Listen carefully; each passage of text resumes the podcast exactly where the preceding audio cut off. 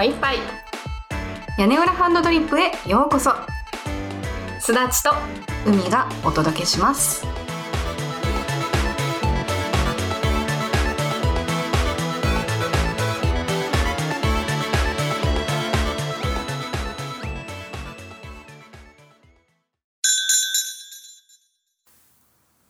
マルハバンハルトリードカフワータ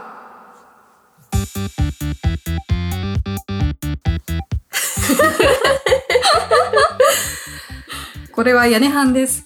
そうです。えっと今回からちょっと冒頭に世界の言葉でこんにちはうん。コーナーをちょっと設けましてこれは一体何語でしょうっていうクイズをねうん。いきなりやります。先週いきなりね。先々週だっけ？思いついちゃったんだよね、そう思いついちゃってうん。やりたいってなって。そうそう。ただ発音がねちょっと正しいかどうか若干気になるところ。まあ、ちょっとそこはご愛嬌、うんそうだね。であの番組の最後に何語か種明かしをします。お楽しみに。えちなみに何て言ってるんだっけ？日本語で言うと,、と日本語で言うと「こんにちはコーヒーをいかが?」的なうん。メッセージ、です。さあ何語でしょう？何語でしょう？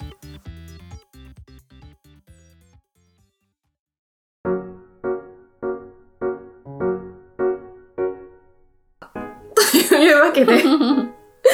海さん今回はお便りが来てます。はい嬉しい、ありがとうございます。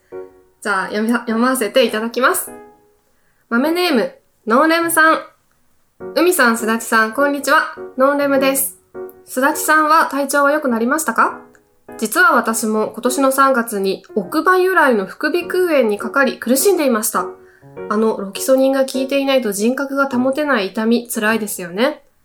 体調を崩したり疲れが溜まると再発することもあるそうなのでお体を大事にしてください。ちなみに私は抜歯して解決しました。ところで私は夏休みに大阪の実家に帰り、ついでに神戸や京都を散策していました。で、京都といえば屋根半京都会を思い出し、忠須の森を訪ねてきました。平日の雨だったこともあり、人手はほとんどありませんでした。ビニール傘にポトポト落ちる雨音を聞きながら、タラタラと散歩をしていました。木々の高さと道の広さ、雨音以外聞こえない静かさからか、異世界に迷い込んだような雰囲気がありました。その後、雨が止んだので、さらさ西陣に向かいました。ですが、入店は断念。店内及び外に待っているガールズの列に並ぶのは抵抗があり、これは井の頭五郎でも無理やろうと思って後にしました。しかしながら、夜はちゃっかり、さらさ不夜町を訪れました。こちらは70年から80年代の雰囲気があり、食事もとても美味しかったです。最後に、実は私は駆け出しの頃京都に住んでいました。その頃は寺町通りから木屋町通りのえー繁華街しか知らなかったので、こうして屋根班を聞いていろいろ発見できたのはとても有意義でした。ありがとうございます。追伸また、海さんのソロ会を聞きたいです。できれば、海外生活のネタで。それでは、See you around! わあありがとうございますありがとうございます。めっちゃ優しくない？優しい。レムさんちょ順番に行くとですよ。うんうんまず、抜歯をしたと。ね一緒じゃんこれすなちゃんと同じ？同じかな私の場合は、あの、歯の矯正をしてて、歯の矯正するとね、食いしばりが強くなる人が多いんだって。ななんか噛み合わせ的に。で、食いしばりが強くて歯ぎしりとかしちゃって、それで奥歯になんか影響が出て、副鼻腔炎みたいな感じ。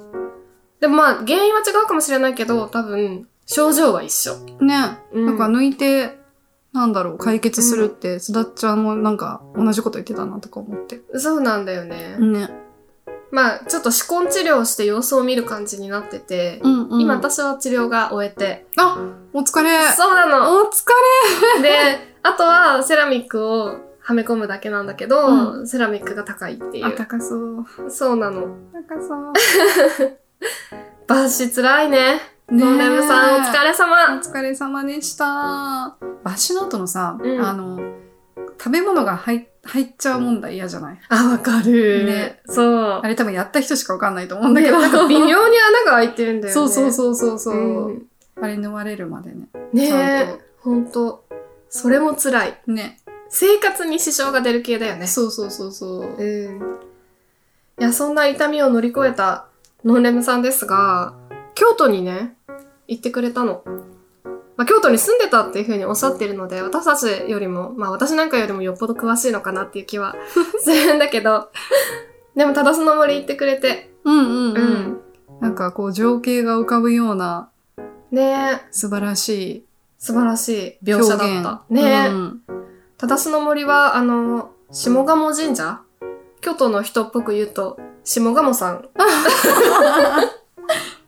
下鴨さんの、うんうん。えっ、と、参道に当たるのかな？ああ、なるほど。参道って言っていいの？神社って参道か。神社参道じゃないかな。参道か。参道に当たる森なんだけど、うんうん。すごい雰囲気が良くて、森見とみひこさんの小説では、そこに狸が住んでるっていう、おー いいね、いいね。そう、設定になってる。雨の京都、森見とみきこ。そう、たぬき。そうなのよ。和風インタビュー？あ、うんインタビューじゃない。和製ファンタジ どうした、さっちゃん。ー。全然違う。なんかインタビューしてきた。さっきちょっとインタビュー受けてきたから。ついつい。うんうんうん。和製ファンタジーな感じそれで、ね、あのー海さんのソロ会ということなんですが、ふみちゃんのソロ会。海外生活ネタだって。恐ろしいなで、私も気になる。なんか、何回か聞いてるけど、うんうん。バラバラっと聞いてるから、まとまって聞いたら面白いかもって思って。まとまって聞いたら、なんかどういう系統だと面白いんだろうね。私がサボった話ぐらいしかできないから。思った話。でもさ、日本の生活とちょっと違うところとかは結構気になってて、あー例えばさ、その中学、高校の、うん。なんていうの？ティーンエイジャーの生活とか、結ああ、構気になるかも。大敗的な生活を ご紹介しようかな。そう、なんか週末何してたの？とあか、あ、なるほどね。友達とツールームと聞いてどういうとこ行ってたの？とか、そういうの結構気になるかも。じゃあ、ある女子中高生の一日みたいな。そうだね、そうだね。平日休日バージョンみたいな。うん。気になる。授業あるかな ノンレムさんが聞きたいテーマじゃないかもしれない。ちょ、ちょっと考えてやる。うん。ね、楽しみだね。ねありがとうございます。ありがとうございます。嬉しい嬉しい。じゃあ、海の空会をお楽しみに。近くね。えー、続いてもお便りが来ていますよ、すだちさん。お？豆ネーム、山猫さん。すだちさん、海さん、こんにちは。バケツいっぱい食べてみたいもの思いつきました。ふわふわのシフォンケーキはどうですか？シフォンケーキってふわふわ食感が醍醐味だけど、もっと食べ応えが欲しい。そんな矛盾したことを要求する僕も、さすがにバケツいっぱい食べたら満足するんじゃないかと思ったわけです。さあ、果たしてこれに共感する人はいるでしょうか？前回のお便りはやたら重い話題を提供したので、今回は軽くしてみました。わあ、山猫さん優しい。優しい私のバケツいっぱい願望に乗ってくれて、仲間ができたじゃん。よか仲間ったじゃん。ができ。た。そう、最近ね、徐々に仲間が増えてるの。うんうんうん。あのさ、バケツいっぱいのシフォンケーキって聞いて、うんちょっと趣は違うかもしれないんだけど、私の中でグリとグラがめっちゃ思い浮かんだ。同じ。同ね、じ。ね。あんな感じのイメージ？バケツじゃないけど。バケツじゃないけど、でもうん外でさ、こう、大きなさ、フライパン、うん。なんでもいいんだけどで、ガッて焼いてさ、うんみんなで食べるって最高に幸せだよね。そうだよね。ね。なんかさ、バケツいっぱいの何かを食べるって話をした時に、うん。一人で黙々と孤食をするっていうイメージを多分みんな思い描いたかもしれないの。うんうん。だけどさ、みんなでさ、こう続き合って食べたら楽しいんじゃない？確かに。そっちの方向に。楽しい方向にそうそう、楽しい方向に持ってこうかなと思って。そうすれば仲間がもっと増える。うーん。でも山猫さんなんか可愛いね。シフォンケーキが好きなんだね。かわいいね。ねシフォンケーキ好きな人に悪い人はいないよ。なんだそれ。シフォンケーキのさ、あの、うんアールグレイ味とか大好き。紅茶味。わかるめっちゃ美味しくない？めっちゃ美味しい。ねあれにさ、甘くない、うんうん。甘みを抑えた生クリーム。ホイップ。そう。わー、めっちゃいいな、それ。めっちゃいいよね。うん。それを食べるときはコーヒーじゃなくて紅茶がいいよね。わかるわかる。うん紅茶がいい。マリアージュです。うん、ねえ。あー、なんかお腹減ってきちゃった。山中さん優しいありがとうございあます。りがとうございます。共感する人多いんじゃないかとね思います。共感する人いたらぜひ反応ください。懲りずに。懲りずに反応を求めていく。いいじゃん。あね。ありがとうございます。りがとうございます。屋根裏ハンドドリップ。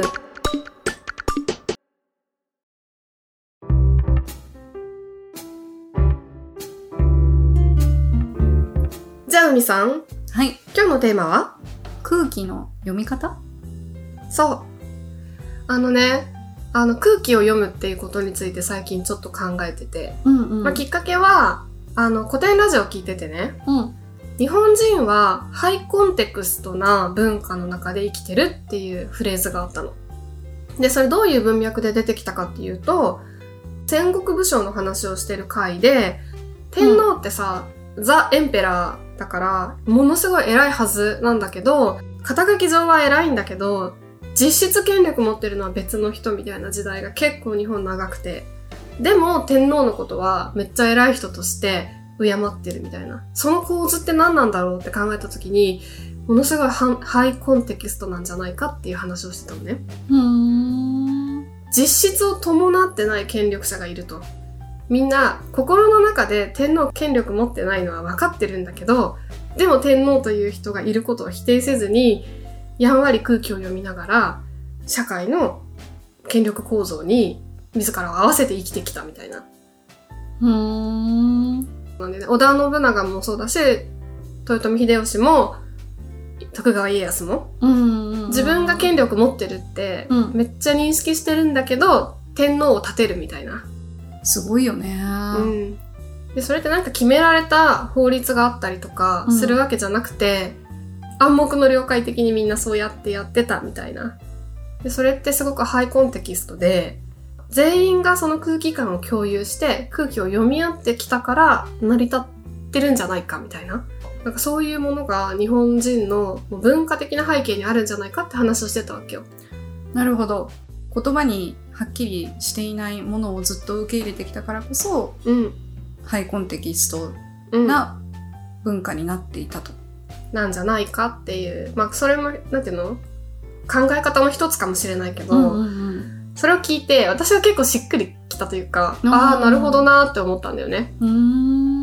で、もう一つ言ってたのが、日本はハイコンテキストな文化だからこそ、ルールが実は曖昧で、なんか人々はルールを守っているように見えて、実はルールを守るっていう意識よりも空気を読む意識の方が強いんじゃないかみたいなほ話があって、うんまあこれは賛否両論あるかもしれないけど、ある場面においては確かにそうかもって思ったんだよね。う。うんうんで、諸外国は空気を読まない代わりにルールが明確で、うん。うん。ルールを守ってるからいいでしょみたいな感じで生きてる人が多いんじゃないかみたいな。ああ、面白いね。うんうんうんなんかその考え方すごく結構斬新というか、うん。うん。あの、スンと入ってきて。うんうんうん。なんかこう、見た目を変えたら入ってきたみたいな感じだね、これ。そうそうそう。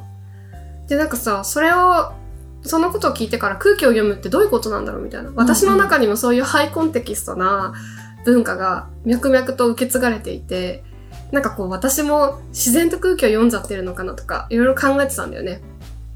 だから今日は、ちょっと我々が今まで空気を読まざるを得なかった経験だったりとか、読むことが逆にできなかった経験とか、うん。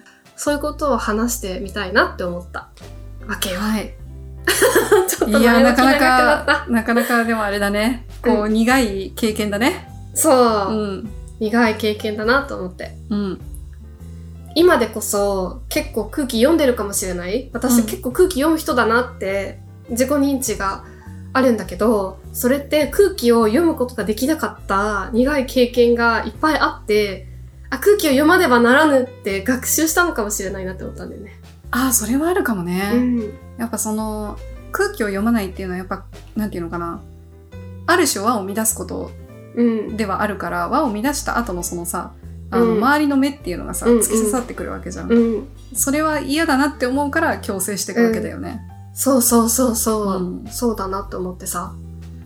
で、なんかあの一番古い空気を読めなかった経験が、小学校の時に社会科見学みたいので、水族館に行ったのね。お班に分かれて、まあ、5、6人かな？の班に分かれて、水族館の中を回るっていう自由行動の時間があったんだけど、私なんか何の魚か忘れたけど、何かの魚にめちゃくちゃ惹かれてしまって、その魚の水槽の前で立ち止まってずっと見てたのね。そしたら他の班の子が先に行っちゃって、私を置いて。で、どうしようってなって、これはその子たちを追いかけるべきか、違う班の子が来るのを待って、違う班に合流して行動するべきか、どっちにしようかなって思ったのよ。おーなんかその班に分かれるってことは、うん。迷子になってないかとかっていうのを確認するためなのかなと思ったから、他の班に合流すれば目的を達成できるって勝手に判断した私は他の班を待って、他の班に合流して行動しちゃったのね。そしたら、置いてきぼりにしちゃった班の子たちが、私がいないことに気づいた後に大騒ぎになったらしくて、で、すっごいみんなが心配してるところに、私が別の班に紛れ込んで、のうのうとこう帰ってくるわけじゃん。それで、みんなもう激怒なわけ。おー怒っちゃったか。う。そう、何してたの？みたいな感じで、すっごい心配したんだから、みたいな、勝手な行動して、みたいな。でも私には私の主張があって、だって置いてかれちゃったから、どうしたらいいかわかんなくて、他の班に合流したんですよって言ったら、なんか親呼び出しみたいな感じになって、そうなの？そう、すごい勝手な行動をしたから、ちょっと親も呼んで一緒に話し合いましょうみたいな感じになったの。でもそれがものすごい嫌で、すごい強烈な記憶として残ってるんだけど、なんかその時に、あ、あの時に空気を読み誤ったってすごい思ったんだよね。だから私は必死に元いた班を追いかけてうん。合流するべきだったんだけど、なんか 他の班に勝手に合流すればいいやって判断してしまったのがものすごいミスだったなって学んだ経験。なるほどね。結構広い水族館だったし人も多かったから追いかけても見つからないだろうなってのいや、そこあの、いや、判断がすごいなと思って。本当？あの、うん。目的を達成すればいいっていうさ、うんうん。マインドだったじゃん。うんすごく合理的でいいなって思って。そうだね。でもなんかそれから社会科見学行った時に、うんうん。なんか真剣に楽しむことができなくなったような気もしていて。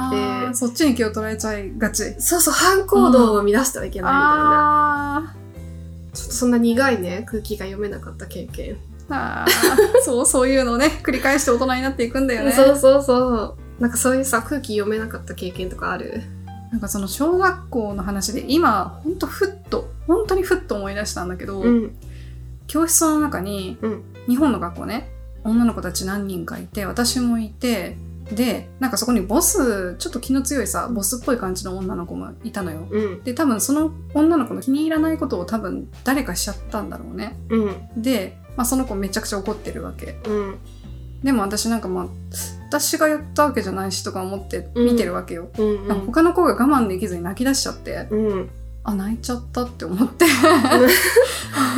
なるほどでもまだ怒ってんの。うんあ、これ私泣くべきなんだみたいになって、結構逡巡した後にうん泣く真似して、ううんえーとか言って、うんそしたらなんかそのボスの女の子落ち着いて、あ、なるほど、みたいな。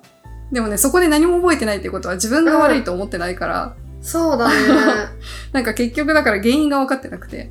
確かに、ね、だけど泣いたら収まったなみたいな。えなんかさみんなに心配してほしかったのかなそのボス的な子は自分の言うことを聞けみたいな圧だったんだと思うんだけど。ああ統制を取りたかったんだそうそうそううそああ泣くっていうのが一つの合う。図みたいなうんそう、多分。うんで、泣けば、まあその子が落ち着くから、うん、みんなもなんか困ってるし、みたいな。でもさそれなんかさ泣いてる子たちが うんうん心から泣いてるんじゃなくて全員が、うんちしょうがねえなみたいな感じで泣き真似してたらすごい面白いというか怖いというかそうだよね。恐ろしいね。あ、そこまで気づいてない。うん基本、空気読まないタイプだから。うん空気読まないんじゃない読めないタイプだから。こ海みたいな子がさ。あと何人かいたらさ。ちょっとあホラーだねれだね。ホラーだった。ちょっとホラーな話だった、今の。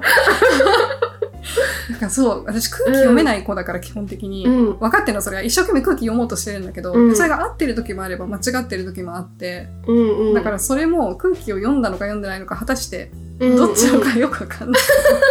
読めたのか。読めたのか、うんまあ、ただ収まったからいいかなみたいな。そっかそっか。え、なんかちょっと面白い話なんですね。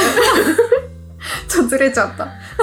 あ、でもなんか大人になってからうんうんもそういうのってあるかもしれない。上司が怒ってて、なんか絶対自分は悪くないって思ってるけど、この場を収めるためにとりあえず謝ろうみたいな。それはある。うん謝って進むんだったらもういくらでも謝りますよみたいな。ねとかねあとなんていうの？その場とりあえず、あの、自分の上司を、こう、ういい気分で、自分の案件を通してもらうために、うん、うんおっしゃる通りですそうみたいな。そうそうそう。心の中では何言ってんのこいつって思いながら。そうそう。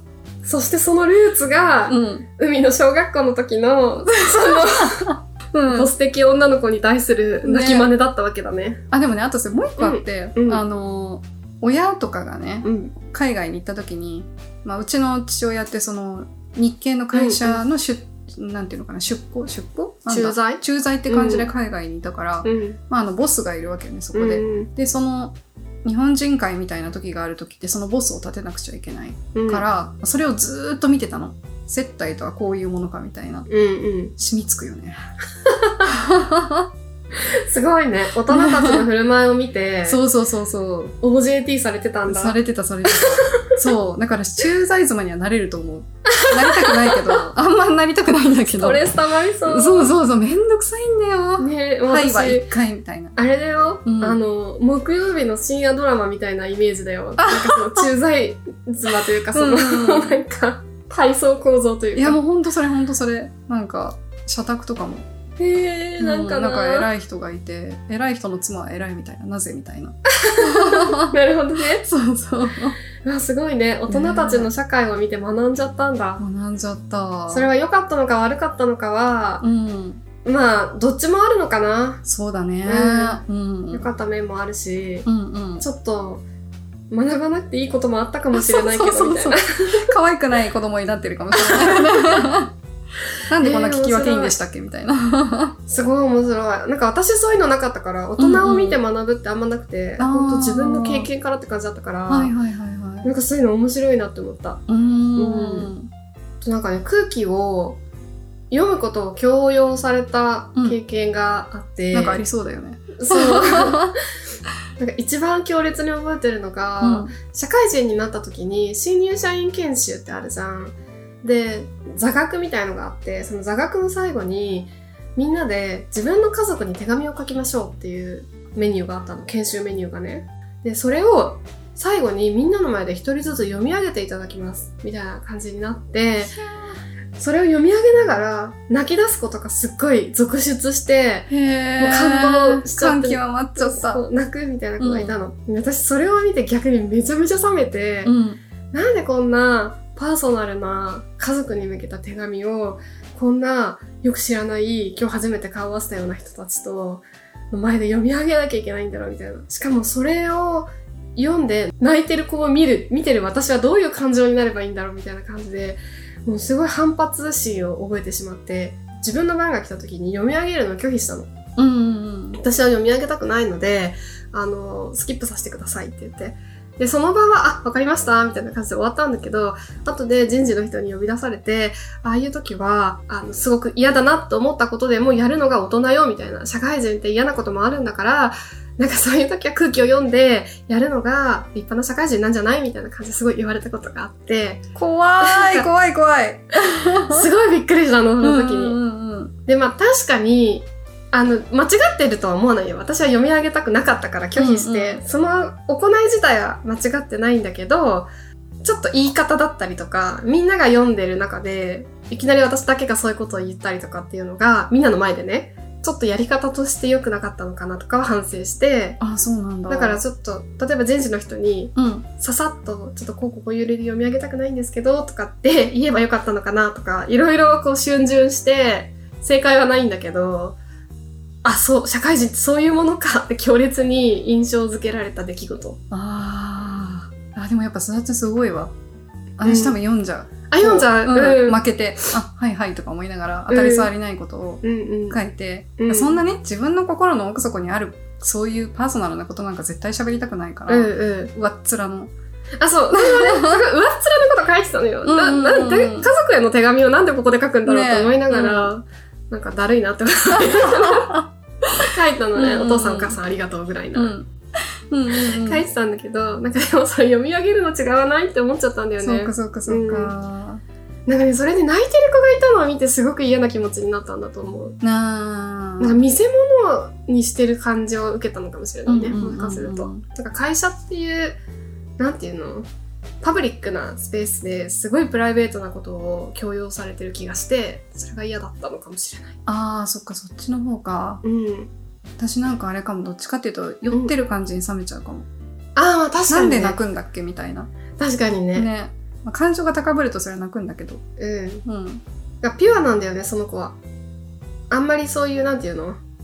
ひねくれたことを考えずに、うん純粋に取り組んで、うんうんうん純粋に読み上げて、自然に涙が出るみたいなさ、もういい子なんだよね、多分。あでも私は、そういう子じゃないから、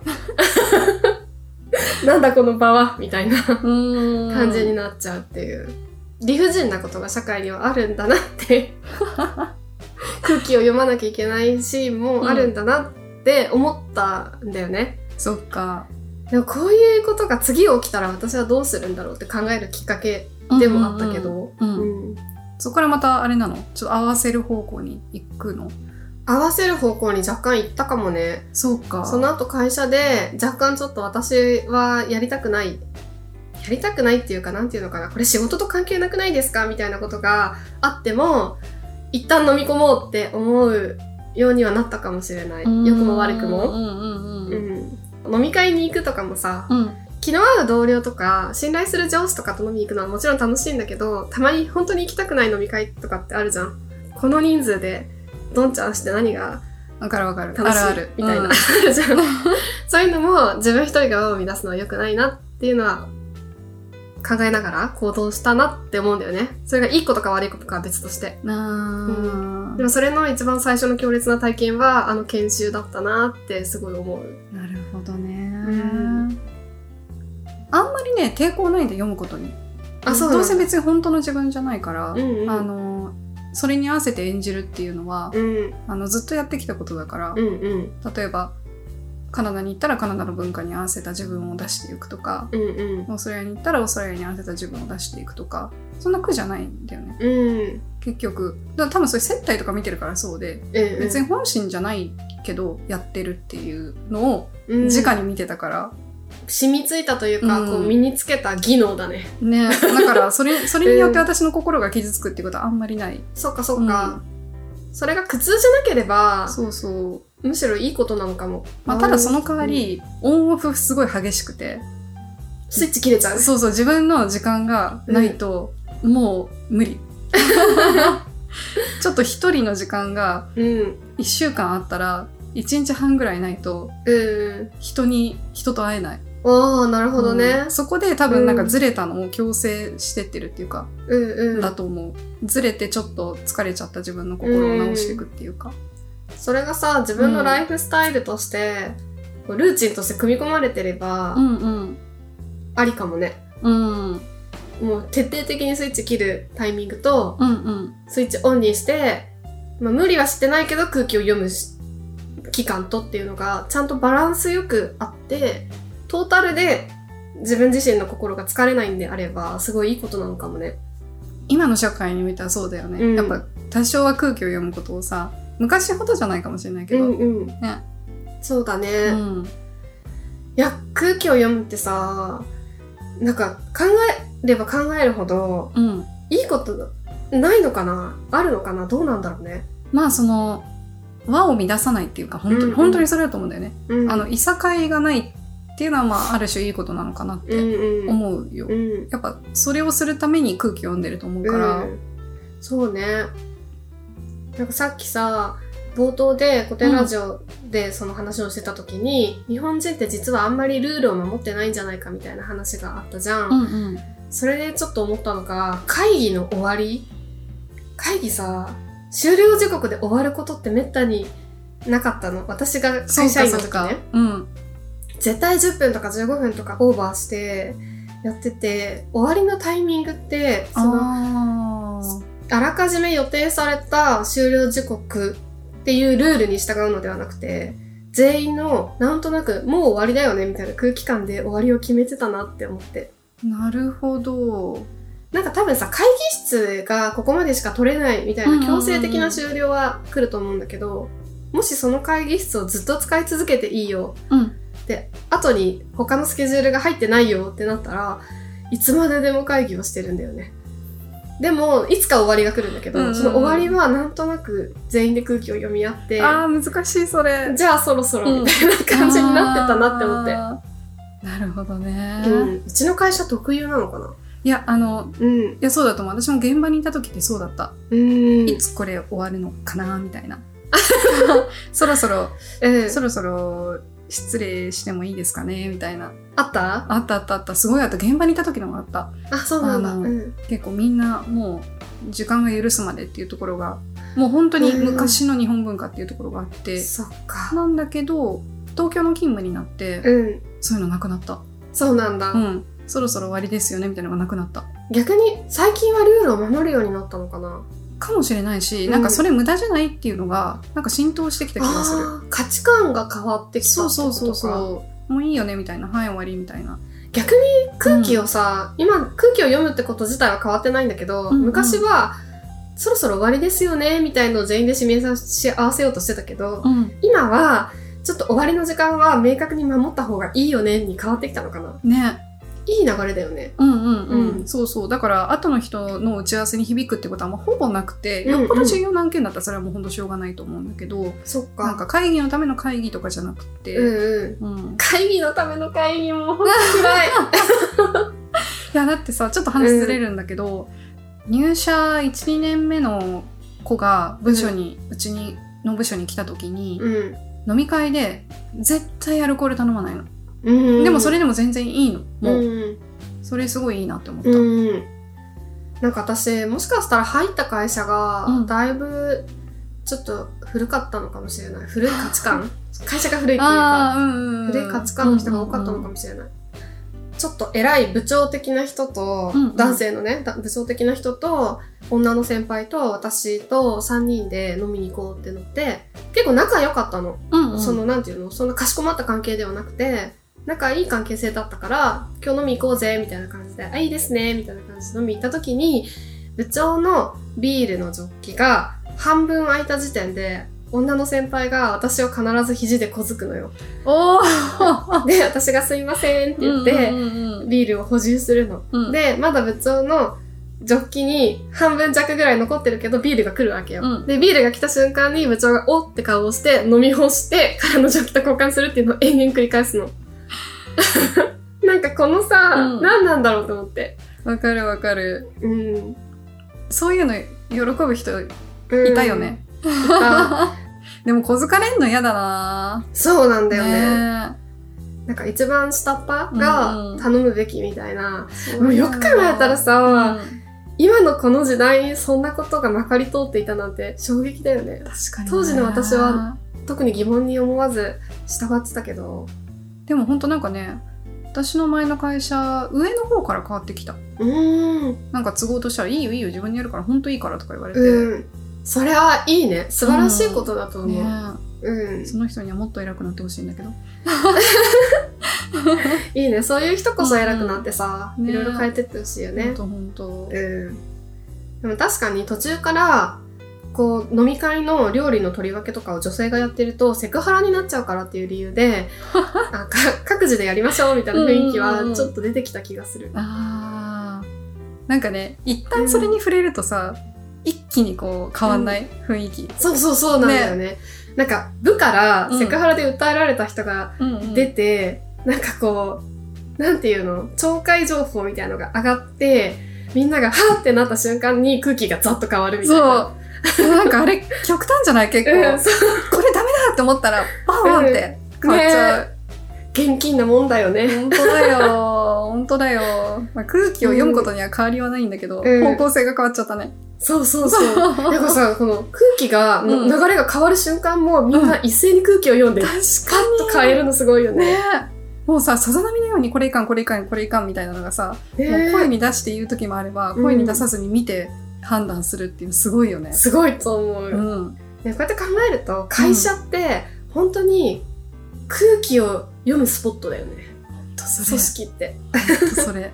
でもさ、逆に空気を読んだからこそ、うんうまくいくケースっていうのもあるのかもね。うん。空気読まない人だらけだと多分崩壊する。そうだね。大変だよね。だからそれこそ本当にルールでガチガチにして外資みたいにするんだよ。そうかそうか。ねそうだね。その代わり首はすぐ切りますよとかさ。うん。でもなんかさ、特にアメリカの人とかって自分の思ってることを躊躇なく主張できるけど、日本人はなかなか主張できないみたいのって結構ちっちゃい時から言われ続けてきたなと思うんだけど、そんなことないって最近思ってる。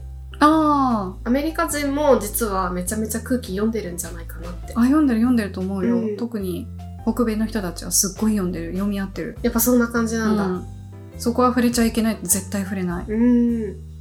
なんかさ、人種問題とかってさ、うんうんちょっとセンシティブな話題だから、あれなんだけど、すすごい空気読んでる感を感じる。結構、結構ハイコンテクストだと思う。そうだようね。ん。ちょっとうっかり喋れない。ほんと。ね。うん。だから何かさ、アクシデントがあった時に、一気に噴出しちゃうのは、みんなが読み合ってる空気が、のバランスが崩れるって感じなのかなとか。ああ、確かに確かにね。そこでプッとなんかいけない何かを、いけないっていうかまあ刺激する何かを言っちゃったら、そこで抑えてたものが爆発しちゃうっていう。うん普段は、そう、うちに秘めてるなんかいろいろうん鬱憤があるけど、ぐっと飲み込んでるのかなみたいな。いやだと思うだと思う。ねえ、ねなんかそんな感じ。彼らね、うん暴動しちゃうからね。そうなんだよね。エネルギッシュだよね。本日当に。本はそこまでね、激しくないから。日本ってね、なんか不思議な国だよね。うん。うん。まあちょっと、読むと、読むべき時には読んで、読まない時には、読まずにリラックスして生きていけたら最高だね。そうだね。自分の、自分に優しく、人にも優しく。うむ、うむ。優しい世界。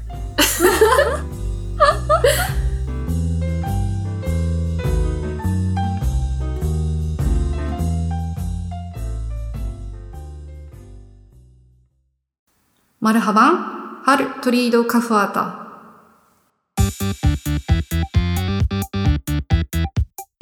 答え合わせいきますか？答え合わせ、マルハバン、ハルトリー、カフ、カフアータ。カフアータ。何語だったでしょうか？アラビア語でしたイエーイいいねいいねアラビアンナイトマルハバンハルトリードカフアタいいね、うん、今日から使ってこあ使えるかなんだっけご機嫌いかがだっけこんにちは。こんにちは。あの、こんにちは。コーヒーはいかがコーヒーはいかがマルハバン、ハルトリー、カフアータ。こんにちは。コーヒーはいかが？アラビア語喋れる人見つけたら、とりあえずそれ言っとく。そうだね。でもさ、コーヒー持ってないといけないよ。あ、そうそう。日々、コーヒーを携帯して、そうそう。で、ついで回るでしょ？マラハバンっつって、カフアタカフアタって言って。そうだね。そうそう。空気読みつつ、空気を見つつ、コーヒーついてこう。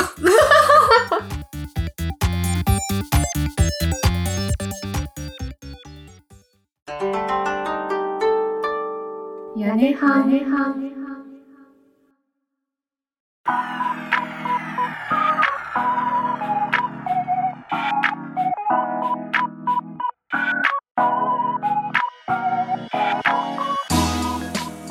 今日の一杯いかがでしたか？屋根班ではマメーズの皆様からのお便りを募集しています。フォームでも、メールアドレスでも、メールの方は、屋根はん .koala アットマーク gmail.com、yanehan.koala アットマーク gmail.com です。ツイッターのアカウントはアットマーク屋根班アンダーバーコアラアットマーク YANEHAN アンダーバー KOALA ですつぶやくときには「ハッシュタグ屋根班」カタカナで屋根班をつけていただけたら反応しに行きますほなまた See you around! 咦八蛋